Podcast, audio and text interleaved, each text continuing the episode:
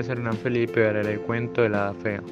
Había una vez una aprendiz de hada madrina que era mágica y maravillosa y la más lista y amable de las hadas, pero también era una hada muy fea y por mucho que se esforzaba en mostrar sus muchas cualidades, parecía que todos estaban empeñados en que lo más importante de una hada tenía que ser su belleza.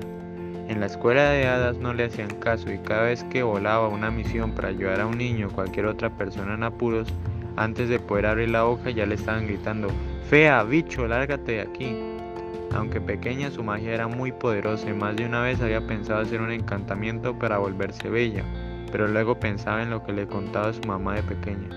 Tú eres como eres, con cada uno de tus granos y tus arrugas y seguro que es así por alguna razón especial. Pero un día las brujas del país vecino arrasaron el país, haciendo prisioneras a todas las hadas y magos. Nuestra hada, poco antes de ser atacada, hechizó sus propios vestidos y ayudada por su fea cara, se hizo pasar por bruja.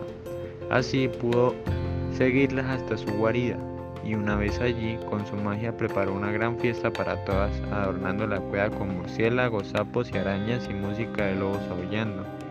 Durante la fiesta corrió a liberar a todas las hadas y magos que con un gran hechizo consiguieron encerrar a todas las brujas en la montaña durante los siguientes 100 años y durante esos 100 años y muchos más, todos recordaron la valentía y la inteligencia de la fea.